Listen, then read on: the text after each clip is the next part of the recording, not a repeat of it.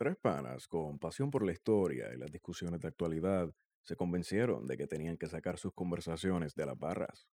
Esto es Plan de Contingencia. Dale oído.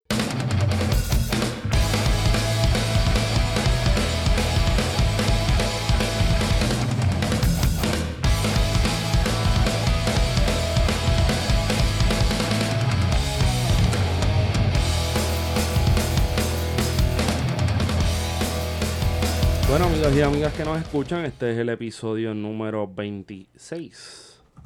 26 como si fuera el movimiento 26 de julio. Siempre es 26. Siempre es 26. 26 como si fuera lo...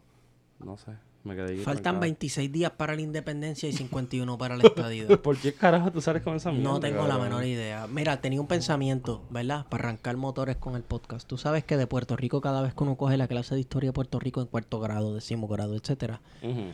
Porque los demás estudios sociales, este siempre dicen, bueno, pues, este Puerto Rico es la llave de las Américas. La llave de América. Pues mira, esta semana nos enteramos que Puerto Rico no es la llave, Puerto Rico es el candado. Pausa, Esteban. pausa, ¿Qué fue? pausa, pausa. Fuiste muy rápido, pa. Está el, este es el episodio 26, pero yo no sé con quién yo ando. Tú andas con el combo que no se deja. Los duros. los duritos, los duritos. Esteban Gómez. Eh, vamos a pasar lista. Esteban Gómez ya pasó lista. ¿Quién más me queda para pasar lista? Wario Candanga, presente. Mister, presente. Aquí estoy para que mis amiguitos me oigan. ¡Amigo! ¡Ah, amiguito! Oye, quiero darle un saludito a, a- Antes de que te vayas, porque Esteban, tú ibas a las millas. Ajá. Agradecer todos y cada uno de esos mensajes que han llegado sobre nuestra nota al Calce 28, la, la vuelta al pendejo con Johanna Rosalí. Porque en verdad los mensajes llegan de alguna manera. Y, y lo que hicimos, no, no lo hicimos esperando eso. Simplemente fue que nos sentamos con una doñita que le está dando bien duro. Súper. Y la dejó caer. Y la cosa fue que, que yo todavía estoy botando el golpe. Claro. Estoy madrugado, todavía estoy madrugado. Y también quiero agradecerle al representante Manuel Natal que se atrevió a, sentarte, a sentarse en esta mesa y decir dos o tres cositas. Además que queremos dejar claro que él vino exigiendo que era o la nota del calcio más corta o la más larga. Y había muchas cervezas o nos fuimos por la más larga. Nos fuimos por la más larga. Yo creo que la más corta dependía del lince encabronado de aquí, pero no se dio. Sí, sí. Y, la más- y lo único más corto puede ser la ruta entre Vieques, Culebra con Puerto Rico, que eso puede ser que sea algo importante. Y la pesta un peo mío. Entonces, íbamos por. Vamos para Venezuela. Vamos para Venezuela. Vamos pa' Vamos pa- Venezuela. vámonos para Venezuela. Iba hablando de que Puerto Rico es el candado de las mano, Américas. siempre estamos hablando de Venezuela. Siempre estamos hablando de Venezuela, cualquiera diría que tenemos intereses allí, pero la realidad es que, mano, háblame.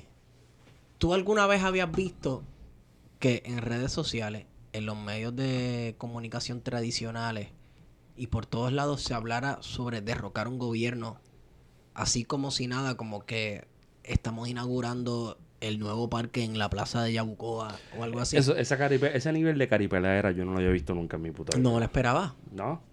Bueno, de- del canciller uno puede esperar cualquier cosa.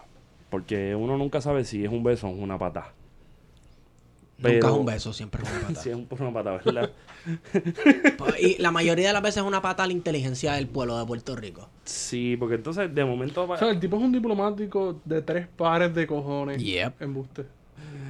El tipo... El O tipo sea, se, se- se saltaron todas las Yo- leyes. ok, espérate un momento. Derecho internacional, eh, todos los protocolos. Claro, pero ven acá. ¿Tú sabes, qué es lo, tú sabes qué es lo que pasa? ¿Tú sabes qué es lo que pasa? Que ese tipo de cosas es posible solamente porque Puerto Rico es una colonia. Y por esa razón se pueden pasar todas esas mierdas por fojo. Este, entonces, de esto yo puedo inferir. Vamos a hacer una pregunta que es totalmente retórica, porque todos sabemos la respuesta. Entonces, ¿se puede o no se puede jugar a la República? ¿Qué es república? ¿Qué ¿Qué, sé tipo yo? de Ah, yo república? no sé, Yo pero que ahí está la pregunta. Mira, eso me acuerda a, ¿verdad? Este señor Trujillo. ¿Qué Trujillo? a Trujillo, Rafael Leonidas Trujillo. El que se maquillaba El blanco. chivo. El chivo. El que no sudaba. chivo, el- No eh, sudaba. Si exacto. estabas alto de betún para que se viera... Bueno, Exacto. betún no era blanco. Este, él, él Los que sudan son negros. declaró, declaró abiertamente, por ejemplo, en la Segunda Guerra Mundial, él declaró abiertamente la guerra a Alemania, como si él hubiera, olvídate, iba a enviar las legiones dominicanas allí a pelear en la Segunda Guerra este, Pero le hundieron un par de barquitos los submarinos Sí, nazis. exacto. Entonces, luego el tipo viene y abiertamente trata de asesinar a quien era presidente de Venezuela en ese momento, si no me equivoco, Rómulo Betancourt. ¿verdad? Sí, Correcto. Betancourt, eso es así. Que era Había- representante de la famosa izquierda democrática. Exacto. El populismo, el populismo. populismo, sí. el populismo de So, Perón. y Muñoz esa acá en. Puerto Rico y Exacto. este de Costa Rica que se me olvida el nombre. Ay, sí, el de Costa Rica. Lo, te- lo tengo ahí, lo tengo ahí. Sigan hablando que yo lo saco. Anyway, este, entonces, mano, de, desde, desde esa época como si yo hubiera estado vivo. Sí, Pero estábamos mano, allí. los, los ejemplos de ese tipo de declaración abiertamente, de básicamente guerra, yo no los había visto jamás en mis cortos 29 años de vida. Pero mira, hay algo que me, que me resulta interesante sobre todo esto. Y es en primera instancia qué es lo que, lo que busca el canciller y Ricardo Rosselló. Porque si bien hemos hablado de esto varias veces en el podcast, ha sido la cuestión de que, de que Estados Unidos es quien tiene las decisiones sobre el territorio y sobre Claro, las relaciones claro. internacionales de Puerto Rico, porque en última instancia Puerto Rico no tiene ningún tipo de relación internacional. Bueno, eh, Bueno, eso es bueno, debatible. Eso es debatible. Últimamente hemos estado viendo unas cosas que dicen todo lo contrario. Bueno, en el periodo de los 60, Puerto Rico jugó un papel importante en las relaciones eh, del Caribe. Espe- eh, bueno, Vamos se me allá. ocurre, imagino que igual que a ti, a mí se me ocurre República Dominicana. República Dominicana, la Comisión del Caribe. Exacto, el Caribbean Commission. Y lo que fue el- el- la Comisión del Caribe anglo, anglo- la Comisión anglo- angloamericana, que es antes de la Comisión del Caribe, que es durante la Segunda Guerra La Mundial. Escuela de las Américas, por si acaso, también. Sí. Y básicamente fueron políticas que se articularon desde Puerto Rico, teniendo a Puerto Rico como sede y en un momento en que el Caribe todavía no había alcanzado su plena independencia más allá de República Dominicana, Claro. Haití y Cuba. Contextualizándolo todo en que era un periodo en el cual este, la Organización de las Naciones Unidas, la ONU, hacía unos reclamos y estaba exigiéndole a ciertas naciones con historial imperial a que cortara esos lazos coloniales con Eso sus territorios. Que se retom- o sea, por ejemplo, la Comisión Anglo- Angloamericana se remonta a la época de la Carta del Atlántico que da, da da pie para que surja lo que es la organización del Tratado del Atlántico Norte, la OTAN, La OTAN. que sí. es la organización eh, militar más grande de- de- Sí. del mundo. Encabezada por los Estados Unidos. Ah, vaya, vaya, qué Y creo que está Colombia ahora. Sí. Ah, mira qué casualidad. No es coincidencia. que yo- Entonces, este, nada, todo eso me viene a la memoria porque, mano, tal parece que las olas y el retumbe del agua de, ¿verdad? De las mareas del Caribe La isla que se repite. no, no sufren. Oye, hay unos amigos que nos escuchan desde. Venezuela Ajá. y tienen una algo así como que el Caribe nuestro, los Real Maravilloso. Coño, no está lejos de la realidad. Lo único que se Nosotros repite- somos la isla que se repite, entonces el- eh, ellos mencionan esta idea de que pues el Caribe es lo real maravilloso. Que va por la ¿Tuviste- misma línea también. O Es sea, que lo es, lo es, sí, sí. lo es. Antonio Benítez eh, Rojo y el otro Alejandro Carpentier, ¿no? Es Alejo Aleja- Carpentier. Alejo Carpentier. Este, hay una cuestión en el Caribe, ¿verdad? Esta cuestión que mencionaba Juan Bosch de que el Caribe es una frontera imperial El tubo que chupa. y en las fronteras, Profundo. el, el, el- las fronteras son lugares donde las leyes y las reglas No están claras. no están claras. y Un área la- de conflicto. son áreas de conflicto, son regiones porosas y vemos que el Caribe... cabrón. el- el- no es pomo, no es pomo, La, po- vamos. Guardia, la porosidad no es pomo. Podemos hacer un análisis de la, de la- del, del concepto de la legalidad. Bueno, podemos hablar también de la Caribe, larga Caribe. duración. Bien. Eh, Vete bu- para el carajo, Guardia, me está montando a mí ahora. Bueno, pero en la historia del Caribe lo que está mencionando Juan Bosch cuando hace este libro de Cristóbal Colón A Fidel, a Fidel Castro. Castro. está hablando un poco de lo que son los procesos de larga duración en el, en el, en el sentido macro de, de lo que ha jugado el papel geopolítico del Caribe. Guardia historiográfico. Disfrútenlo. No, pero disfrútenlo. Sigue, sigue. Me cortaste. No, ay, en serio, loco. Bueno, entonces, a un disclaimer. Ese libro de Juan Bosch es genial. Y está pero bien grueso. Está bien grueso. Pero también, a la misma vez, eh, ese es el libro que yo que se utiliza para establecer el contexto y ese libro yo lo considero incompleto si no se leen obras como El Pentagonismo y Poker de Espanto. Que ya Yo entonces da una más- mirada a la política imperial del siglo XX. Pero yo considero que, o sea, por esa línea que tú estás diciendo, una cosa bien interesante es, ¿cómo se llama el libro de Juan Bosch? De Colón a Fidel Castro, el Caribe como frontera imperial, ¿no? El Caribe frontera imperial. ¿Cómo, cómo es que se llama el de Eric Williams? From Columbus to Castro. Y son dos cosas totalmente distintas. Sí. Lo, sí, el lente es, es totalmente distinto. más o menos la Sin misma embargo, fuente, pero son, total, distinto. sí, son totalmente complementarios. Juan Exacto. Bosch es más político, o sea, hay una Sí. cuestión más política Sí, un análisis político y... Eric Williams es mucho más- económico. Sí, No, sí. marxista. Es un Es marxista, marxista, y si te sí. parece... Bueno, vamos, es un marxista abierto. Cosa que Juan Bosch parece que para esa época no lo era. No lo iba a hacer. Exacto. Y- Entonces, y, tú teniendo la carpeta de él en sus manos, créeme exacto, que no creo que vaya a exacto. hacer Oye, eh, algo bien curioso. Yo, nuevamente, Fuiste aquí, yo, yo, sí, fue el archivo. Eh, yo creo que he dicho esto ya abiertamente. Nuevamente agradezco a la policía de Puerto Rico por hacerle una carpeta a Juan Bosch. Oye, los mejores documentalistas, los mejores archiveros. Son la policía. Son la Puerto Rico. policía de Puerto Rico y el Departamento de Inteligencia de la El Policía. piso 9. Exacto. Y después tú dices, y, y mala mía te interrumpe, Esteban, pero después tú dices, ¿cómo carajo se, los- se le caen los casos en el tribunal? ¿Cómo? Porque les da la gana. ¿Será? Parece como si era porque les, porque les da la gana. Porque vamos.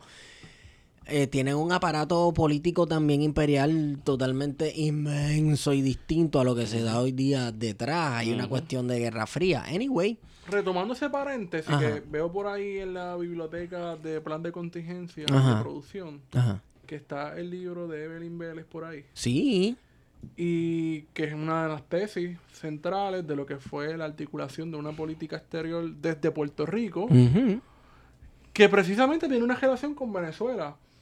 A este señor que diseñó todo el proyecto económico de Puerto Rico a partir del 50, Que la gente piensa que es un puente, ¿no? que la gente piensa que es un puente, Teodoro Moscoso, lo nombraron embajador en Venezuela. Ey, Qué casualidad, en los tiempos de Rómulo.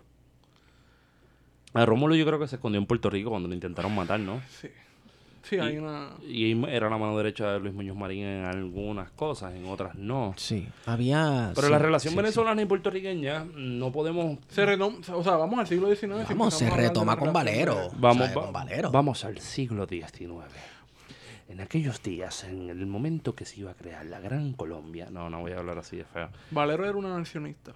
Valero, de hecho, yo creo que era un, un militar de carrera español. Y igual que lo pudo haber sido Agustín de Iturbide en México. Perdóname, eh, Máximo Gómez fue un militar de carrera español que en un momento dado se cambia de bando. Porfirio Díaz. Exacto. O sea que tenemos los son, son sujetos que también Hay, responden una- a las hay unas conexiones al principio del siglo XIX, pero entonces cuando llega Lares, ¿qué pasa? ¿Quiénes, quiénes dirigen Lares?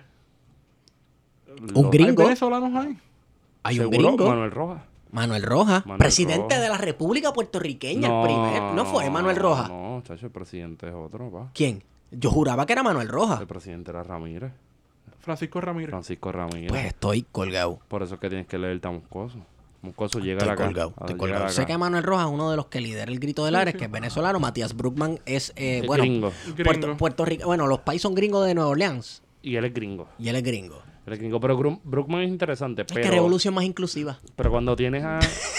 pero es que inclusive Manuel, Ro- eh, Manuel Rojas y había otro más que era cuñado de él, si no me equivoco, también eran venezolanos y siempre el gobierno español le tuvo a los echados encima. Lo que... A lo que... Perdóname, perdóname. Dale. Eh, estamos hablando de Manuel Rojas, pero está también eh, María Mercedes, ¿cómo es? María Mercedes López Barbudo, que ella era puertorriqueña y tenía contacto. Pero eso es más entrado del siglo XIX. O sea... No, no, no, eso es antes del grito de Lares. Eso ¿Sí? es décadas antes del Ah, grito sí, sí, de sí, Lares. sí, sí, ella tenía contacto con Valero y con Bolívar en Venezuela. Vamos, las relaciones entre Puerto Rico y Venezuela. Estoy hablando como venezolano. Este, la, la- la- las relaciones. Exacto. No, Pero no eso nos es vamos verdad. en ese Pero viaje. eso- no nos pero vamos en eso ese viaje. Eso es verdad, pero, pero seamos honestos como, como estudiantes de historia y futuros historiadores. Eso es importante, que Bolívar estuvo en Vieques. No es importante. Pero lo Pero lo sabemos. sabemos. Ahora, si es importante, este, si es importante contextualizar, como siempre, esa palabra me gusta mucho, Contexto. la estadía de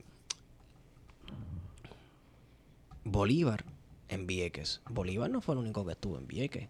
Debemos también recordar La piratería estuvo en bien. la piratería, no solamente la piratería, este señor, emperador haitiano, Haití fue un imperio. Ah, diablo, Hello, it's 12 o'clock. Ups. Prestó corsarios a Simón Bolívar. ¿Cómo, Y cómo se llamaba ese señor? no sé si era Jean-Jacques de Salín, Yo porque creo- fueron tantos en un periodo, fue un, fue fue un Jean-Jacques periodo de tan turbulento. Para mí fue Henry Christophe, Henry Christoph, es posible. que es la bandera negra, negra con roja. Eh, ellos prestaron corsarios y esa gente, yo te apuesto un ojo a la cara que si Bolívar estuvo allí, también esa gente estuvo allí. Y esa gente fue clave para la defensa de América en un momento. Bueno, para la, con- para la construcción de la idea política de, la América Latina que tenemos hoy día, ¿no? Exacto. En un momento en el cual los ejércitos profesionales no estaban consolidados 100%. Y ahí podemos entender también el surgimiento de muchas leyes estadounidenses en cuanto a tú poseer armas, porque era un momento muy precario para las nuevas repúblicas americanas. Este, por eso tú podías ser un corsario, tener un bote privado lleno de cañones y esas cosas, y era legal porque todavía no existía en la mayoría de estas repúblicas un ejército ¿Cuánto, este, del gobierno. ¿Cuánto tiempo estuvo Bolívar que ustedes sepan en Vieques? Yo no sé. ¿Sabes quién estuvo más tiempo que Bolívar en Vieques? Ajá. La Marina. La Marina, claro. Pero, sí. Por, de- por décadas, por la milla. pero Yo no sé, me fui a una tangente y nunca terminé, Sí, pichea. regresemos a Venezuela. Venezuela, pues tenemos una integración con, con Venezuela desde probablemente lo que se llamarían Claro. las capitanías las capitanías generales. Yes.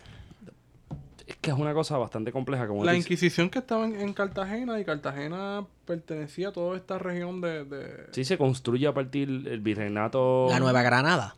eh, la, no, la Nueva Granada. Porque Nueva España era México y todas las áreas Nueva de... Salamanca era Puerto Rico, Nueva, Nueva España era México. Sí, la Nueva Salamanca era San Germán. Eso, sí, porque esta gente no tenía. Ah, Sí, porque no había mucha originalidad. y sí, entonces, pues, sí. Nueva York, Nueva York, New Orleans, Nueva Salamanca. Nueva Anyway, pues España. entonces estamos hablando de Teodoro Moscoso como embajador de... Qué Puerto- gracia paréntesis, brother, qué bravo. Sacho, ¿Lo cogiste? Sí, Yes. sí, me tiré ahí un collado Schwarz. Gracias, Guario. Pero tienes que darle el tono collado, George. Sí, no, no, no tengo el tono. Dale tono. Estábamos hablando entonces que envían a Teodoro Moscoso como embajador en Venezuela, se articula la política de la Alianza para el Progreso de Kennedy, eh, nada se da en el vacío naturalmente. Así que hay unas relaciones entre Puerto Rico, desde, desde el Departamento de Estado Colonial, que comienza a vincularse con lo que se llamó la izquierda democrática en los 60, para hacerle frente a quién? Pues para hacerle frente a Castro. Eh, y desde Puerto Rico se comenzaron a articular una serie de operaciones militares. En Eh, esa época, en precisamente. esa época eh, hacia distintos lugares del Caribe, empezando naturalmente por Cuba. Sí. Eh, República Dominicana en la Guerra de Abril, que derrocan el gobierno constitucionalista. Sí. Y vamos, hay, hay que tener claro que en la guerra de abril, la Marina estadounidense no llegó y se fue. Llegó para quedarse un. Fue una ocupación y llegó para quedarse un buen rato. Por eso es en parte este que la gente se tira a las calles, porque ya habían tenido la mala experiencia de que más temprano en ese mismo siglo, en la Primera Guerra Mundial, Estados Unidos, Estados Unidos llega Estuvo como, 20 como 15 años. 15 años, que crean 19 la como desde el Guardia- 1904, entrenan a la policía dominicana. Que es la Guardia Nacional, y de ahí es que sale quién. Rafael Leonidas Trujillo, que esa misma policía entrenada por el ejército de los Estados Unidos, él lo usa para hacer los calies y es todo este tipo de organismo represor del Estado. Ahí eran los Marines, and- y es la misma narrativa que utilizaron en Haití también, que, Sí. que da producto a lo que... Sí, los más. Macute de, de Papadoc. Y en Puerto Yo pensaba Rico, que eran Tonton Macut, no sé. este, en Puerto Rico, vamos, tenemos un Francis Riggs, que era un coronel que viene a entrenar la policía de Puerto Y después Rico. tenemos a Leji, que es un almirante. También. que viene a Puerto Rico en plena Segunda Guerra Mundial. O sea, cuando estaba saliendo la, la- la Segunda Guerra Mundial, antes que se formara ese frente europeo, tenemos un almirante en Puerto Rico articulando lo que van a ser las defensas costeras en Puerto Rico. Que eso, no expli- eso explica el desarrollo de la base Raimi, la base Tortuguero, el campamento Tortuguero, Santiago y por ahí para abajo. Nada en la historia se da en Y el fíjate, vacío. y brother. fíjate, y traigo esto, se lo estaba comentando a Wario hace, hace dos días, tres días, porque nosotros, no- a nosotros nos encojonó mucho que nosotros somos de la gente que detesta a Ponce. Estamos en ese corillo, ¿verdad que sí, Wario? Hay gente de Ponce que yo quiero mucho. La gente es hermosa. Lo demás no. El nacionalismo ponceño es algo que no hace falta. Ponceñolanismo. O sea, Ponce no es Cataluña, por si acaso. ni, ni, ni la guancha es Barcelona, so dale con calma. La cuestión es que estaba hablando con Wario de, de que no era la primera vez que sucedía que se orquestaba desde Puerto Rico, se orquestaba desde Puerto Rico una algún tipo de acción militar o geopolítica en el Caribe del siglo XX. Y entonces recuerdo que vi una serie que está en Netflix de Oliver Stone, Ah, sí. algo de la verdadera historia de los Estados Mm. Unidos. Sí, sí, sí. Y en un episodio específico habla de la operación Ortsac. Y si usted dice Ortsac muchas veces, pues se va a dar cuenta que suena bien feo. Pero eso es Castro al revés. Porque son bien originales. Sea, los carnes son sentidos. Y en esa operación Ortsac, pues se trató de... Eso fue en los años 60. Eso es más o menos para esa Eso época. antes de Bahía de Cochino. Antes de Valle de Cochino, Valle de Cochino, ¿qué año es? 64, 63. 63, 60. 63. No, 64 no pudo ser porque Kennedy estaba vivo y de hecho Kennedy se queja de que a él no le, no le pidieron autorización para esa operación. La bueno, yo estoy diciendo, ¿verdad? Lo que se lee por ahí. Sí, y después no, tampoco le pidieron permiso para volarle la cabeza. Pero lo que pasó en esos días, y lo busqué posteriormente, era que en Puerto, Puerto Rico, sobre todo la base Tortuguero, en Vega Baja, se prestó para hacer campo de entrenamiento para esa operación que lo que buscaba era el derrocamiento del régimen Sí, hay, cubano. hay un lugar, o sea, está Vega Baja y entonces se utilizó eh, El Salvador. Fíjate, Salvador y Salvador no tenía mucha no tenía mucha información. Lo había escuchado. Los tres lugares cu- cumplen, o sea, con el, la cuestión climatológica, digamos. Exactamente, Sí, porque si, si nos ponemos a pensar en la están bajo dictadura. El Salvador y Nicaragua. Sí, sí. Sí, sí, sí. No, Puerto Rico era una democracia. Puerto Rico era la dictadura del PP. Bueno, el PPD estaba saliendo. Muñoz, Muñoz se va en el 64, 62. Sí, viene Arturo Morales Carrión. Eh, no, No, Carrión no, no, no, este, Roberto Sánchez Vilella, No es que Morales Sánchez Carrión estaba en el. Departamento de Estado. Exacto. Sí. Pero no estamos. Lo que, lo que pasó con Rivera Marín, Ricardo Rosselló haciendo esta mierda, eso no es nada nuevo. Lo que pasa es que antes nuevo. sucedía sin que nadie lo supiera. Claro. Yo Pero creo que la falta el- de respeto está en hacerlo eh, público. sí, sí. Eh, eh, bueno, Porque que- en última instancia, yo quiero decir esto y por ahí podemos tener un poco más la discusión. Quien único tiene derecho a tumbar el régimen de Maduro, con, el, un régimen con el cual yo he sido bastante enfático que no comparto la mayoría de las cosas que hacen. Respeto unas y las otras no me parecen ideas con las que yo puedo coincidir. Pero el único que tiene derecho a tumbar ese régimen es el propio pueblo venezolano con su sin ningún tipo de intervención porque se está de primera mano se está rompiendo con la soberanía de un estado nacional independiente. Vamos a ponernos a pensar. ¿Qué ha ocurrido en los últimos 15 y 20 años eh, con los regímenes en los cuales Estados Unidos ha intervenido? Estoy pensando en la mal llamada primavera árabe, en Bueno, Afganistán. 2002, en 2001 en- 2002 empieza la invasión militar a Irak. Ujú. Yo re- la, la recuerdo perfectamente porque fue televisada. Sí. Y se dijo, vamos a invadir la, vamos a invadir Irak. Y como que a las 6 de la mañana o algo así, cuando estaba hablando el presidente, ya estaban tirando las bombas. Sí. Sí, parecían fuegos artificiales. Que se dio- que se dio como 24 horas tirando bombas. El lo que bombardeo de Bagdad, que ha sido uno de los bombardeos más intensos y más largos en la historia de la historia. humanidad. Y que probablemente destruyó la historia de la humanidad. Sí. Y no solamente eso, lo cabrón de eso es que es totalmente televisado. Yo veía en Televisado. CNN la Sí. bomba, o sea, yo chamaquito como que no registraba que eso es Y gente, para que la gente no que lo está sepa, muriendo. o que no lo sabe o no se acuerda en las clases de historia del mundo de noveno, Irak es que. Mesopotamia. ¿Y esa es la cuna de qué? De, la, civilización. Exacto. Ahí está la escritura con informe, ahí está el desarrollo de la agricultura, las sociedades. Todos esos museos que estaban guardando ese patrimonio de la humanidad después de ISIS. Pues no sabemos. Pues mira, Pues no espera 15, sabemos. 20 años que van a aparecer en algún museo en Londres o en el Met. Sí. Sí, pues también el imperialismo se ha encargado de mantener esa cultura, porque también el imperialismo le gusta robarse la identidad Le gusta otra robarse gente. la cultura Sí, de sí, sí. Pero entonces así pasamos de en 2002 hay también una, un golpe de estado Que muy curioso porque también es en Venezuela y es el golpe de estado orquestado por los medios de comunicación contra el presidente Hugo Chávez Frías eh, donde los medios de comunicación y el gran capital eh, deciden pactar cómo van a tumbar el gobierno de Hugo Chávez. Y todo esto sucede televisado. Y se lo llevan a Costa Rica, ¿verdad? Se lo llevan a una isla este, al norte de Venezuela.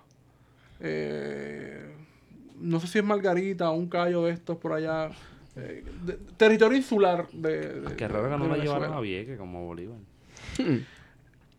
Esa, ese golpe de Estado es bien interesante porque demuestra el poder y la capacidad que tenían los medios de comunicación para manipular y, y empuja- empujar ¿no? lo que fue un golpe de Estado. Quizás es un precedente y hay que estudiarlo más. Hay un documental también de Oliver Stone que yo creo que se llama La revolución no será transmitida, no será televisada. Sí. Oliver Stone le ha metido duro ese tema, Sí. desde South of the Border para allá abajo.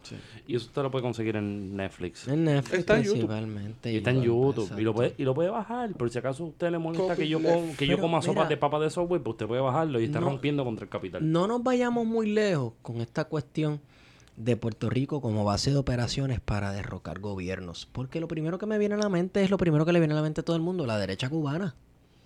la derecha sí. cubana vino a Puerto Rico y desde aquí se gestaron proyectos de terrorismo, terrorismo. Mira, el caso de Granada, o sea, el caso de Granada es bien interesante porque en Granada se estaba dando un proceso revolucionario. ¿Quiénes estaban apoyando a- al gobierno de Granada?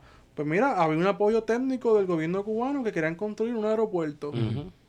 ¿Desde dónde sale esa operación militar? Que fue la operación militar, una de las operaciones militares más grandes en la historia para una isla de... que no una duró- isla de mierda, No pequeñita. duró ni tres horas, cabrón. Yo creo no que- duró ni tres horas. Yo creo que Florida está más cabrón que esa isla.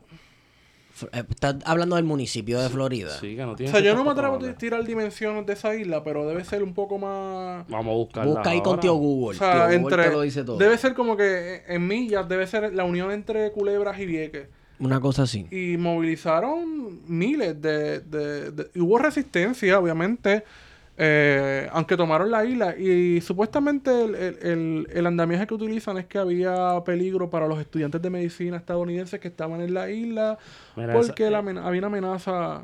Perdona que te interrumpa, pero... Es grande.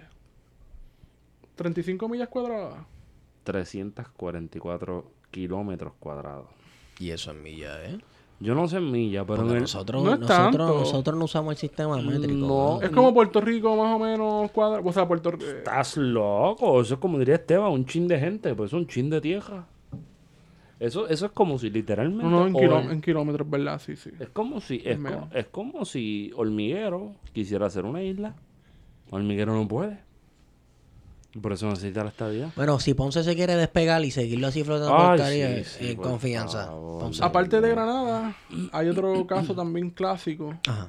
que es Panamá. Panamá es el canal que los, los mandó a joder con los gringos por 100 años, ¿no?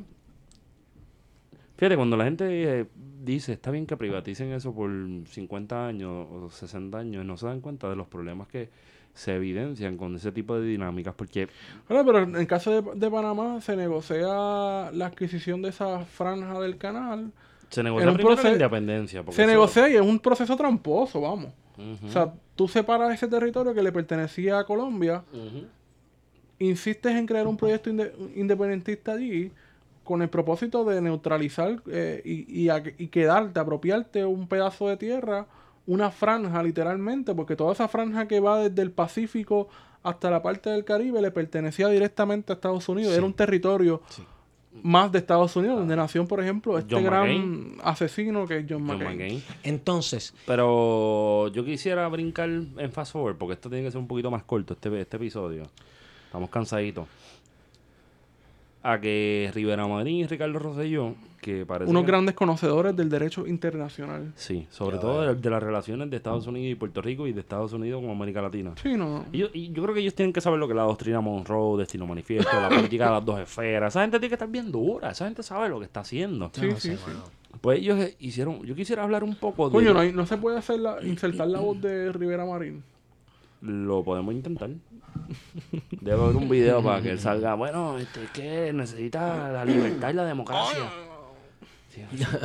Voz de- de bojachón. De bojachón. Pase de perín. No, pues perico no, es de bojachón. Mira, eh, esta gente se tiró la maroma a hacer una, una, Una resolución. Una orden ejecutiva, Pues, realmente. Es una orden ejecutiva con algo que se llama Comisión para la Reconstrucción de Venezuela. Y yo creo que si nos ponemos las pilas podemos hacer un- una deconstrucción. Para, Oh. eh, o sea, para empezar, Dale, ¿qué carajo Wario. tú quieres co- reconstruir en Venezuela cuando esta gente ha sido incapaz de reconstruir? Y lo pongo en eh, Utuado, Naguabo, Nahuabo, Yabucoa. Yabucoa, Las Piedras, Puerto Rico. Puerto Rico. O sea, es la misma gente que ha sido incapaz de, de manejar un cabrón vagón, tres cabrones vagones en la Comisión Estatal de Elecciones. 12 vagones se les pierden. Se le como si pierden los fuera- vagones. Como si fuera. Ah, Deja taparme los ojos y se fueron. Se olvidan que hay un montón, que hay millones de botellas oye, en Ceiba. Oye, oye, oye, oye. Esteban, Dímelo. ¿tú sabes quién es Chris Angel? ¿Tú sabes quién es Chris Angel? El mago, el mago chajo. El mago chajo, ¿verdad? Pero, ¿tú que Chris Angel podrá desaparecer un vagón frente a la cara de alguien? Porque este hijo de puta desapare- desaparecen 12. Nada, gracias por no hacerme caso. Wario. Chris Angel, bueno, So- Chris Angel es un chajo y igual de chajo son esta gente, eso es todo lo que yo tengo que decir. O sea, esta gente se les pierde millones de botellas de agua, sobre 50 millones de dólares en, en botellas de agua, en una base, en una ex base militar, que es un aeropuerto, Que le pertenece a quién? A la autoridad de puerto de Puerto Rico. O sea, que todos los aviones que están saliendo por ahí para Vieques y Culebra estaban viendo eso.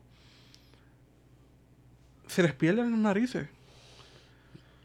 O sea, esta es la gente que ha votado dinero en Unidos por, por Puerto Rico. Eh, Esta, es la gente, que, no ha dijo que eran podido... 64, que eran 14, que después no reconoce cuánta No gente pueden murió. contar muertos. O sea, Esta es la gente que no tiene ni siquiera un mecanismo de cómo entender por qué se cierra una escuela y por qué no. cabrón, esta es la gente que compra una unidad de diálisis Pa' Vieques. para Vieques, la llevan, celebran y, ah, pero yo no sé cuándo la puedo poner en funcionamiento. Se descubren que, para colmo, que hay cuatro unidades móviles de ginecología, unidad dental, rayos X Ajá, y primeros auxilios. Y que llevan, eh, desde que las llevaron hace cuatro meses, que tampoco están funcionando. Espérate, O sea, estás privando a una isla municipio de acceso a la salud. Pero entonces planteas la idea de que tú vas a llevar un proyecto de liberación y de reconstrucción a otro país. Pero, Wario, te la voy a poner cómoda. Eso está bien gracioso. Te la voy a poner cómoda, Wario. Llegó Ledesma a Puerto Rico. Y Un antes, golpista. y antes Para de- poner las cosas. yo no tengo tanto conocimiento de, de Ledesma. Confío en ti porque sé que eres una persona que está bien, o sea, estás bien ready con ese tema. Y no lo digo en forma de joda, lo digo en serio. Para mí tú eres una persona que dice las verdes verdes, las, las maduras son las maduras y está claro. A quien no le guste, pues, que se siente a tener que pulsar contigo, que estás en 6'5 y no estás cómodo. Pero salen esta gente, llega, un llega Axel Kaiser, que ha sido motivo de discusión para nosotros. Llega este tipo y habla de los populismos y los populismos y los populismos, cosa que ni siquiera definió y ni siquiera se, se sentó a discutirlo porque el, el problema era tratar de vender algo en los medios. Aparece Antonio Ledesma, exalcalde de Caracas, pero él dice que es alcalde porque a él lo sacó el régimen. Y por alguna razón. whatever. Sí, el régimen, como si eso fuera una palabra mala. Régimen. El régimen es una palabra, que rige. es la palabra correcta, ¿no? Es lo que rige, lo, lo que manda, la norma. Sí. Exacto. Entonces, él viene y llega, se reúne con el canciller Rivera Marín, que no yo creo que él usa zapatos de strap, de esos de velcro, porque él no creo que tenga la capacidad de amarrárselo. Esas rodilleras. Las rodilleras también son de straps, porque no tiene como amarrárselas. Está cabrón esa rodillera. y un saludito a Manuel Rodríguez Bancha, el licenciado, que nos bajó, bajó algo por ahí. Y de momento, de momento te encuentras que, que esta gente no solamente juega a la República, sino que un poco pensando en lo que el amigo Luis Javier Cintrón me comentó ahora en estos días, están reviviendo la colonia, la colonia 2.0 sesentosa de Morales Carrión que se mete en todo el Caribe De jugar a la República. y que es la punta, y que es la punta de lanza de los estadounidenses porque cosas que yo saqué de esa resolución hay un montón de cosas que no son importantes pero entre las muchas cosas que vi era que eh, una declaración conjunta con Venezuela porque no pueden hacerla con Cuba porque ya son 60 años del régimen cubano y yo Y ha sido una derrota ya. ya, ya, ya no pueden Cuba ganó la guerrita. Y además lo- lo- los viejos, los viejos, los viejos que quisieron Están tumbar est- están al otro lado, está ganando la muerte 2 a 0. Pero surgen las siguientes preguntas. Por ejemplo, en la resolución yo vi que hablaba de una supuesta, supuesta no, ¿verdad? Pero yo digo supuesta, una inestabilidad generada en la región por la crisis venezolana. Y que eso ha tenido repercusiones en Puerto Rico. Pregunta que les hago porque quiero llevar un poco la discusión, pero Yo no ¿cómo- sé qué repercusiones ha habido en Puerto Rico. a eso es que voy.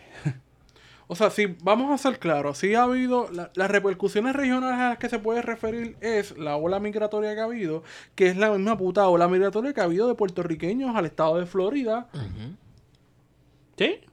¿Qué más hay? O sea, ¿Qué más? Dime tú. que se han ido a Colombia, que se han ido a Brasil, que los están negando y que ahora el gobierno de Venezuela tiene que, que crear un plan llamado Regreso a la Patria, donde tiene que buscar a todos los que migraron a través de Colombia o de Brasil para devolverlos a Venezuela, porque en, en los países hermanos, entre comillas, que están propiciando una política contra Venezuela, no quieren aceptar a los, a los venezolanos. Que con hermanos como Colombia, ¿quién necesita No, enemigos, uf. brother? Con sabes. Álvaro Uribe. Ah. Wow. Pero entonces en Puerto Rico, en Puerto Rico sí ha habido una ola migratoria de venezolanos desde los 70 con los petrodólares, eh, que hablamos de eso con Giovanni Rosalí. Pero en la época que, que Venezuela se convierte en una potencia petrolera en los 70, ha habido un lazo directo con Puerto Rico de venezolanos viniendo a comprar a Puerto Rico. O sea, ese, Claro. las clases medias y clases altas venezolanas tuvieron una, una y tienen todavía, porque hay una clase media y una clase alta venezolana que sigue viniendo a Puerto Rico a comprar. Ujú. Igual como esa leyenda urbana de que la esposa de, de Baby Doc, de Duvalier, Sí. esperaba que Plaza llegaba en un vuelo privado con bandera diplomática, esperaba que Plaza cerrara, la llevaba en su limusina y entraba por una parte de atrás para hacer sus compritas y todas esas compras que hacía en tiendas como Pignatar y todas esas cosas, pues se, la- se las atribuía al erario haitiano. Sí. O sea, no es sorpresa porque en el 89 los tumbaron, ¿verdad? El- el- la esposa de, de los Doc, las esposas de los Doc, de Papa y Baby, fueron infames por eso, por usar el erario público para construir el walking closet más grande que tú hayas visto, tú hayas podido ver en tu fucking vida. Iban tanto a o sea, aquí en Puerto Rico como cogían para Francia Papá para es una figura bien interesante que me parece que era antropólogo, ¿no? Especialista en religiones, en sincretismo religioso. No era, no era ningún pendejo. Eh, hizo unos análisis, eh, unas lecturas bien interesantes de- del pueblo haitiano. Ujú. Y Y se la echó adentro. Y creo que también lo hizo en un momento bien interesante en el cual el pueblo dominicano, eh, bueno, no el pueblo dominicano, sino la dictadura Trujillo en, en República Dominicana trató de tirar una línea bien clara entre lo que era la dominicanidad y la haitianidad, yendo tan lejos como causar una masacre, un genocidio, en la, ma- la masacre del Perejil, sí. Cuestión de ahuyentar a los haitianos que estaban en la frontera porque ese territorio siempre ha estado disputado. Y la acción de Papadoc de, ¿verdad? Que él es infame por esto, de hacer del vudú la religión oficial del Estado, lo hizo por joder y lo hizo porque le daba la fucking gana. Y creo que fue una respuesta a estas medidas dominicanas anti-haitianas es como un tipo de, como si fuera un misticismo nacionalista acérrimo en respuesta Coincido. A las acciones del gobierno dominicano en ese momento, en los 30 y los 40. Sí, porque los dominicanos Bien eran, eran indios, ellos no eran negros. Exacto, los dominicanos Ese pasado haitiano, eso no in- sí, existe. indio color canela con Pero- piel, con piel de, de Sí, caballo. Ya, Volver a picha- Venezuela. ya pichamos la, ya pichamos la cuestión de, de la inestabilidad económica, Ah. ¿verdad? Pero entonces se hace un reconocimiento que estamos a 500 millas de Venezuela. Y Que se- queda al sur de Ponce, al sur de Ponce. directamente. Y entonces de momento vienen y dicen que llaman a los pueblos libres del mundo, Ay, qué lindo. que es donde obviamente se desprende el discurso, no lo dicen así, donde Estados Unidos topa y que Puerto Rico es parte de... Sí, porque Puerto Rico es un pueblo libre. Librísimo. ahí vamos. Puerto Rico, en una parte era como que Puerto Rico, per- eh, Puerto Rico es parte de los Estados Unidos, por lo tanto, Puerto, Estados Unidos tiene una tradición democrática de más de 200 años y nosotros, siendo parte de los Estados Unidos, también tenemos esa tradición. Oye, yo no le voy a dar, yo no le voy a dar esto, pero el análisis es que en los 60 Ujú. a Puerto Rico se le da un espacio importante dentro de la articulación de una política o de una diplomacia estadounidense hacia América Latina. Sí. Yo no voy a hacer ese análisis con Rivera Marín porque Rivera Marín ni sabe dónde está parado. O sea, uno puede diferir un montón con las historias lineales no conflictivas de Arturo Morales Carrión, pero vamos, el tipo estaba duro. Sí. Eh, una- un, académico que estaba formado y que sabía lo que estaba haciendo. Rivera Marín es un chiste. Lo es. Es un chiste, o sea. O sea, tú no, tú no le vas a atribuir a Rivera Marín el hecho de que él haya observado el periódico histórico, el periódico, el periodo histórico en el cual nos encontramos y entonces hubiese mirado hacia atrás y eh, miren, los 60 pasó en Puerto Rico esto y esto y esto y se utilizaron estos mecanismos por parte de Estados ¿Qué Unidos. a tal si hacemos lo mismo? Exactamente, no hizo eso. O sea, ahí está disparando de la baqueta. Este. También están. Como- com- ah, ajá. Como cuando se levantó en una conferencia de prensa y se, se levantó y se puso atrás de Trump, como que yo estoy aquí. Y, y Trump dijo, bueno, pues, pues ok, pues vengan todo el mundo para acá atrás mío. Creo que algo así él hizo, de Sí, tirarse sí. el papelón. Pues mira, hablando de, de Trump y de la administración de Estados Unidos, hoy se llevó a cabo la audiencia Ajá. del Comité Interamericano de Derechos Humanos Ajá. de la Organización de Estados Americanos. Esta hermosa organización panamericana creada por Estados Unidos. eh, y en esta audiencia, pues, a petición de Ricardo, de, no es Ricardo, de Pedro Rosselló González, se hace una solicitud para discutir el caso de Puerto Rico y muy más pertinente al asunto de la estabilidad, ¿no? De como un derecho y como una violación de derechos civiles al pueblo puertorriqueño que se le está oprimiendo y no se le está permitiendo votar en las elecciones presidenciales. Pero ya brincamos en Venezuela. No me di cuenta de Sí, ya brincamos Venezuela, pero está todo más o menos relacionado. Pero añadiendo la- lo de la Comisión Inter- Interamericana de Derechos Humanos de la OEA, Porque esa gente es súper neutral. No, muchachos. Esos son. lo- eh, eh, yo digo que eh, el sobrenombre de, proce- de- debe ser los que se prestan. Porque mira que se han prestado la OEA. ustedes saben, de hecho, oye, the way, no, se lo explico ahorita. ustedes están conscientes que la última, que cuando se hizo esa solicitud fue hace 12 años Sí. Y que se la contestaron ahora.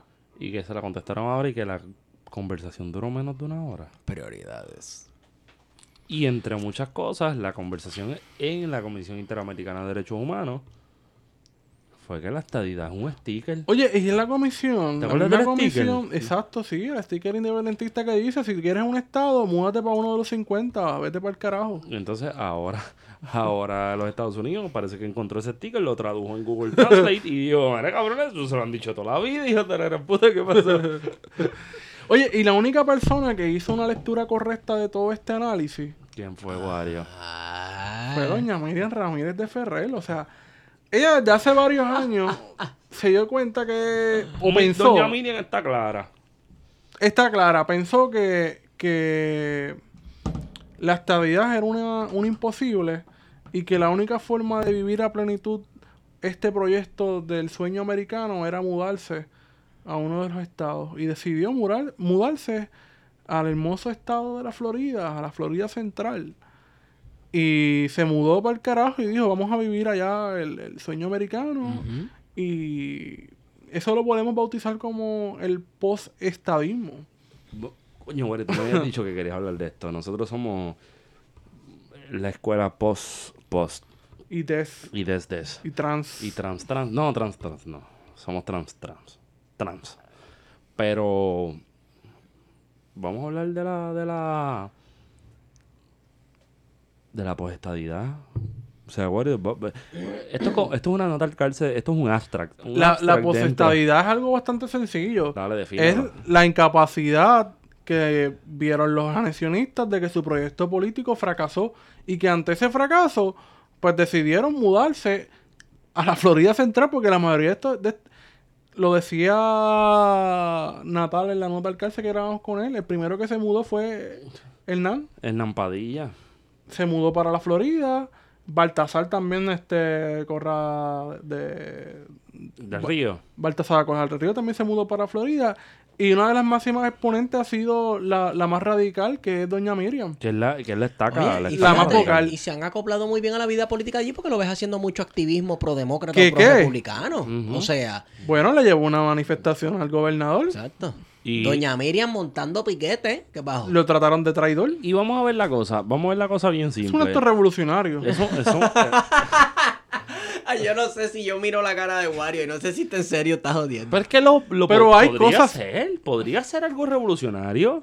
Desde las contradicciones, desde las ambigüedades, pueden haber cuestiones. Coño, cuando Doña Miriam se para de frente con una cartulina, unas gafas de estilo Bad Bunny con la bandera de Estados Unidos, diciéndole a Ricardo Rosselló lo que cualquier independendi- independentista le diría, pues es revolucionario. Si, lo, si lo pones en la balanza cuando Kenneth, Kenneth McClintock, se, re- se regocija con el gozo más inmenso de su alma porque le llegó un mensaje de texto de que era una alerta presidencial. Como si vía mensaje de texto la estadidad hubiese llegado a, a, a, Guaynabo. Tú sabes, cabrón. Entonces, un poco... Doña Miriam tiene dignidad. Doña- ella, o sea, vamos, Doña Miriam a veces se escocota en Y- sus... y pero yo se las dejo pasar, o sea, yo, yo pienso que ella está súper clara en muchas cosas. Sí. Por ejemplo, ella se, dio- se descubrió esta cuestión de que la estabilidad no ha sido no, no va a llegar porque hay unos grandes intereses en Puerto Rico y que esos grandes intereses son los que están cabildeando constantemente para que no ocurra la estabilidad y que nos mantengamos como una colonia. Y Dame un break, pero es que son los mismos intereses que, que previenen que Puerto Rico sea una república independiente. Son los mismos intereses republicanos. Mira, la realidad es que aquí, the powers that be, como dicen los gringos, La mano invisible. la mano invisible siempre actúa en pos del inmovilismo político. Siempre es a favor del inmovilismo político. Nunca es a favor de la anexión y de, y de la independencia. O sea, es más, primero, primero se tiran por la independencia que la anexión. Y eso yo te lo apuesto. Pongo la cabeza en un picador que sí. O sea, tú me estás diciendo abiertamente ahora mismo, Esteban Julio Gómez me está diciendo Ajá. que esta gente no son tan estadistas nada. No, que va. Y que no aguantan pressure. Pues si hay, hay más... Estadista es Doña Miriam. Ex- Exacto. Hay más para guisar. Hay más para guisar Doña Miriam, dentro oye- del status quo que cambiando el estatus de Puerto Rico. Es que que eso es lo que ella hace cuando hace la protesta. Gente esta, que o nos sea, oye, gente que nos oye, porque este, hay que hacer el llamado, hay que tenemos, yo creo, yo pienso que tenemos el crowd suficiente para hacer esto. Bombardeen a Doña Miriam con nosotros. Queremos a Doña Miriam en un episodio. Exacto. Y queremos, queremos hacer un montón de preguntas. Queremos que se siente. Oye, Y vamos a bautizar oficialmente esta cabina de grabación. Oye, no soy estadista, pero Doña Miriam merece mi respeto. Doña Miriam se trepó a poner la bandera de Estados Unidos en los postes de la autopista cuando hizo, cuando eso lo hizo Fortunio. Loco, lo más radical que hizo fue enfrentarse a, a esos pelú en la, en la lomita de los vientos. que fue con Carlos Pesquera y hubo aquel enfrentamiento épico entre hermanos. Sí. ese fue el. El- ese Entre los el- pesqueras. Entre sí, Farrique. Lamentable, lamentable, de verdad. Mira, este, si, si doña Miriam se sienta aquí, nosotros, vamos, nosotros somos justos. Le, si- ella sabe, debe saber, y le vamos a dejar saber que nuestras visiones para lo que debe ser Puerto Rico son totalmente distintas. Ah, porque tú crees que la cara de cabrón embargo- que tenemos no, no lo deja ver, ¿verdad? No, claro, pero obviamente, pero sin embargo estamos más que dispuestos a sentarnos a hablar con ella porque creo que tiene unos puntos que ella debe decir que si ella viene a Puerto Rico, cualquiera de estos medios de comunicaciones de aquí, Que la invisibilizan. la van a Y la burlan. invisibilizar y se burlan de ella. Bueno, David, la Colón la trata de vieja, de, de vieja que toma enchúbal. Exacto. Es la verdad. Pero es que es la verdad. Y pero esa- si ella Sí viene lo a este dice David Colón que, que recibe dinero del gobierno para hablar mierda. Exacto, Exacto. exacto, Y ahí, ahí donde yo creo que está el tranque. Sí. Así que doña Miriam, eres más que bienvenida a tener una conversación lo más interesante con, Con nosotros. tres independentistas, dos radicales de izquierda. Recuerden que ella tenía una relación de amor y odio con don Juan Mario Brava. que quizá podríamos hablar algo de eso. Doña Miriam. O sea, Doña Miriam tiene una admiración cabrona por Juan Mario Brava, Ah, pero a la misma vez está. estaba como que medio encojonada y lo llevó a aquel caso que se, se plantea que aquel caso de la ciudadanía... Bueno, eso es en 96, que Juan Maribras votó en las elecciones sin ser ciudadano. Contigo eso ganó el caso y ella se fue en y mordía, pero... Pero hay gente que plantea, o yo por lo menos eh, pienso que una estrategia de ella también para ver hasta dónde podía llegar la, yo la pienso de los ciudadanos. yo coincido contigo yo quiero ver yo quiero ver o sea lo que lo que hicieron, lo que hizo Juan Mari con ese caso. Eso fue un precedente legal, vamos. Sí, lo que hizo Juan Mari con ese caso fue deja ver hasta dónde llega la no ciudadanía y lo que doña Miriam en una relación dialéctica pudo lograr era hasta dónde llegan los límites de la ciudadanía que impuso Estados Unidos. Sí. Así que si nos ponemos a hacer la justa perspectiva, ella ganó también parte de eso. Sí. Entonces, Y el caso yo lo tengo, si alguien lo quiere me puede escribir arroba phtofeto, yo se lo envío, es un mamotreto, tengo toda la, toda la investigación completa de ese caso como parte de mi tesis de maestría y pueden accesarlo, leerlo. Y además todo eso lo ha hecho desde aquel caso de, de, de Juan Maribra sin el apoyo del PNP. Eso es O un sea, punto- esa es una de las cosas más interesantes que el PNP la sigue bulleando Y es fundadora del PNP. y es fundadora del PNP, sí. y le dan de codo y la tratan de la doñita loca y qué sé yo. Probablemente yo tengo yo tengo un montón de puntos que me distancio con, con doña Miriam, pero yo ni pero, pero un millón, vamos, un millón, pero... todos, todos, Pero todos, todos. en pe- el hecho pero- de que estés clara y lo digas... Y que sea republicana y que a la misma vez tengan la capacidad de denunciar los grandes Eso intereses. está cabrón, es una contradicción cabrona, pero doña Miriam todavía no ha Es entendido. que ese es el Caribe. Exacto, ella no ha entendido que es caribeña y estamos cool, pero yo, siendo la oposición en contra, o sea, la oposición de ella como proyecto de estatus, como proyecto de, de organización social, como proyecto político, yo no tengo la babilla de decirle a doña Miriam las cosas que dice la misma gente que supuestamente comulga con ella. Ajá, Y eso es una falta de respeto. claro. Y esa doña puede tener los años de la vida, puede estar, como dicen por ahí en la calle, chocheando. Y yo como quiera, o sea, yo sé que no está chocheando, pero lo digo en el sentido de que pudiese ser así. Y yo como quiera tengo que mostrarle respeto a alguien que fue miembro del Senado en una época bien, bien convulsa y una, y una persona que a todas luces tiene unas cosas que decir que son historiográficamente corroborables. Sí. Y en esa medida hay gente que piensa que nosotros estamos al garete porque hablamos de que doña Miriam esto, doña Miriam lo otro.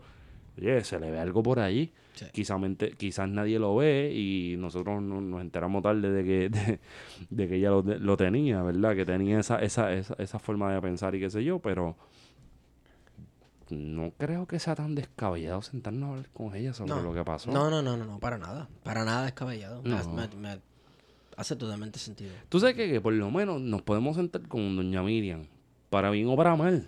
Nos podemos sentar con doña Miriam. Si ella acepta, pues acepta. Si el corillo nos quiere ayudar, de verdad, corillo, si nos quiere ayudar, nos, nos pueden ayudar. Al igual que nos ayuda de vez en cuando el, el corillo del libro 787.com. Güey. El libro 787.com. Es una paginita que está dando duro por ahí en internet que pues hace que la diáspora y que la gente que está por ahí y que está en Puerto Rico también pues tenga acceso a la literatura, a la cultura puertorriqueña a partir de libros y otros material- materiales relacionados. Y con el código contingencia 787 tienes free shipping en Estados Unidos y en Puerto Rico. So, ahí tienes algo para que, para que le metas mano. Porque por lo menos te puedes sentar con Doña Miriam y con la gente de 787, con el libro 787, a discutir otras cosas. Porque con Julia Kelleher no te puedes sentar a discutir. Porque Razonable. Porque Julia el eh, Dios mediante te da siete puños en la cara, María. a ti te gustan los brazos de ella, yo lo Sí, sé. Yo lo sí. sé. Me gustan los brazos de Julia Keller. ¿Qué pasó con Julia hoy? ¿Qué pasó? Bueno, hoy no, Yo escuché- ya eso van varios. va- va- hace unos días hubo una cartelera de boxeo del Ah, Departamento ya, ya, de. Educación. Una cartelera de boxeo del Departamento de Educación. Ya de por sí, eso es surreal. Esto suena como el, el intro de un. Explícame. ¿Cómo que Bueno, el Departamento de? Educación y el Departamento de Recreación y Deporte promueven el deporte escolar, ¿no? de caerse a puños en un ring. Está cabrón, ¿verdad, mano? Que se caigan a puños en un ring. Lo interesante es que ahora que estoy haciendo memoria del video, pues Tito, está esta cartelera y tiene que, o sea, va Kelleher a inaugurarla Ujú. Y empieza con su discurso. Yo creo en los estudiantes. Y, ¿tú, tú tienes el acento de Julia Kelleher? No, yo no tengo el acento de Julia Pero un- Keller. así, acento gringo de, de, de- que yo creo en los estudiantes. Yo creo en los estudiantes. Es que eso, más, eso más bien como puertorriqueño que se mudó para Chicago hace mucho tiempo, que está viviendo allí. Pero entonces Sí, los no, no, no. estudiantes no son pendejos. Los estudiantes no son pendejos y no se tragan el discurso de, de liberalucho de ella, de, de- de que yo creo en los estudiantes, estamos haciendo todo por los niños. Y la abucharon. Pero ahí vamos a lo interesante. ¿Quién Re- carajo abuchó a ella? ¿Quién carajo la abuchó? Los maestros. Los estudiantes. Edwin. Exacto, porque la cómoda va a ser, y ya vi un viejo por ahí cabrón en Facebook decir, no, que esos fueron los de la Federación de Maestros.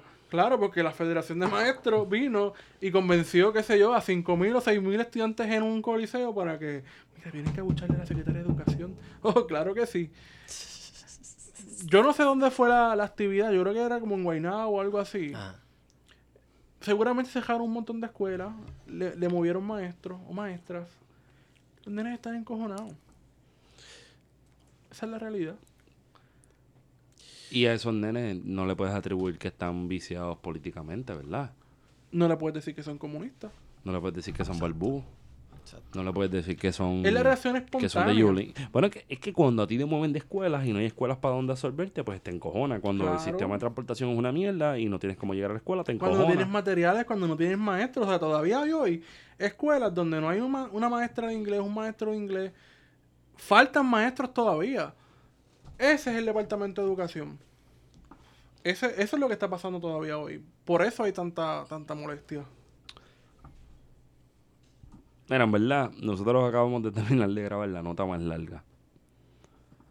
Y. Y esa nota estuvo bien buena. Y habiendo dicho eso, ya llevamos casi ci- 55 minutos. Dijimos que era para 45. Vamos a terminar, pero ¿Qué tú quería quieres? recordar ¿Qué tú que, quieres? No, bájala la línea, bájala. que hace 42 años ocurrió uno de los primeros ataques terroristas en avión. Ah, el de Avianca, ¿verdad? No fue el de Avianca, el de Cubana de Aviación, perdón. El vuelo 455 que sale de Barbados con un equipo olímpico Ujú. Fue derribado. No, bueno, no, no fue derribado. Explotaron dos bombas. bueno, explotaron dos bombas, exacto. sí, Vamos sí. a hablar la causa como son. Explotaron dos putas bombas y mataron a todo el mundo. Mataron a todo el mundo. Y fue, o sea, la tragedia aérea más importante hasta 2001. ujú. Hasta el 2001, para que Los tengan claro, responsables- 911 en Nueva York. Los responsables, pues, no pueden descansar en paz, pero vivieron toda su vida bajo impunidad. Uno es Posada Carriles, el otro es Orlando Bosch. Estuvieron en Miami, en Panamá, Venezuela, hasta en Puerto Rico. campeando por la de ellos. Y murieron impunes, pero no descansan en paz. Y la historia no los va a absorber tampoco. Porque acuérdate que lo más lindo de la historia es que no absorbe mierda. Ella siempre flota. Y antes del cierre, ya que tú trajiste eso y qué bueno que lo trajiste, como esto puede ser que lo escuchen allá en el Palacio de Santa Catalina, yo quisiera pensar que lo escuchan en el Palacio de Santa Catalina o por lo menos en, en el edificio de la Intendencia. Jugar a la República tiene dos, dos, dos salidas posibles. Una, la de que luzcas como un ridículo y como un pendejo de la vida que pensaste que tenías la posibilidad de lucir bien ante los gringos haciendo algo que no te tocaba hacer. Y la otra, en desestabilizar la región. Yo no sé a quién carajo se le ocurre tomar esa decisión. Pero es un peligro. Y la podemos minimizar con que son gente pendeja y que, son- que Rivera Marín no tiene la babilla y whatever.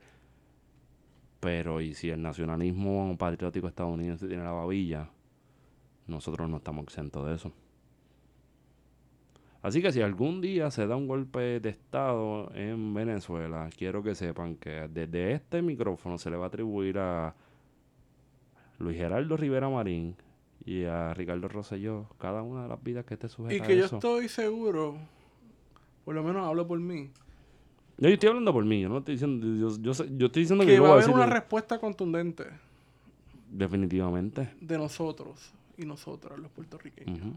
Claro. Y que vamos a estar ahí. sí. Porque esto no es jugar el juego estadounidense, estamos hablando de vidas de gente. Ah, y si el cálculo de ellos está bueno, a 500 millas de distancia de Ponce. Mano, yo no sé. El oso está dormido hace rato y yo no quiero revivir la puta Guerra Fría de nuevo, de verdad. Y esa polarización de lo que está pasando a mí me molesta mucho. Porque definitivamente la cleptocracia, la gente que nos tocó ahora mismo en el momento más difícil, después de un huracán que nos cogió el barato, está por ahí impune como si no hubiera, como si invadir Venezuela es algo por derecho propio y no por y no hay un respeto al derecho internacional y es lo que nos dé la gana. Eso no, no estamos para eso. Estamos para para crear nuevas formas de pensar políticamente en Puerto Rico. Y quiero decir esta otra línea, después de la, de, de la Comisión de Inter- Interamericana de Derechos Humanos, ya descubrí que la estadidad, o por lo menos llegué a la conclusión de que la estadidad no es una lucha de derechos civiles y que la estadidad no se puede llamar lucha porque cuando tú estás en negación, no estás luchando. Y habiendo dicho eso, Esteban, ¿dónde te consigo? Esticón por Twitter. Me siguen en Guario Candanga. Saludito a Manuel Natal. Y yo soy Feto, arroba PHTO. Y pues esto fue el último episodio. Y el último hasta ahora, no es como que el último. No, no, no nos Es el quitamos, último hasta jamás. ahora. Nosotros nos vamos a quitar ahora. Ahora es que le estamos dando Mira, duro.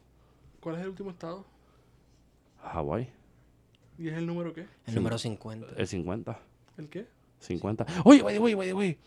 Y Galtúa, cuando tú dices Puerto Rico, los puertorriqueños no somos proamericanos, somos americanos. Tú estás citando a Muñoz en el 52 y que tú no eres tan estadista nada, tú eres tremendo populete, Cantuega. Hemos ido con ustedes. Plan de contingencia. Sweepy.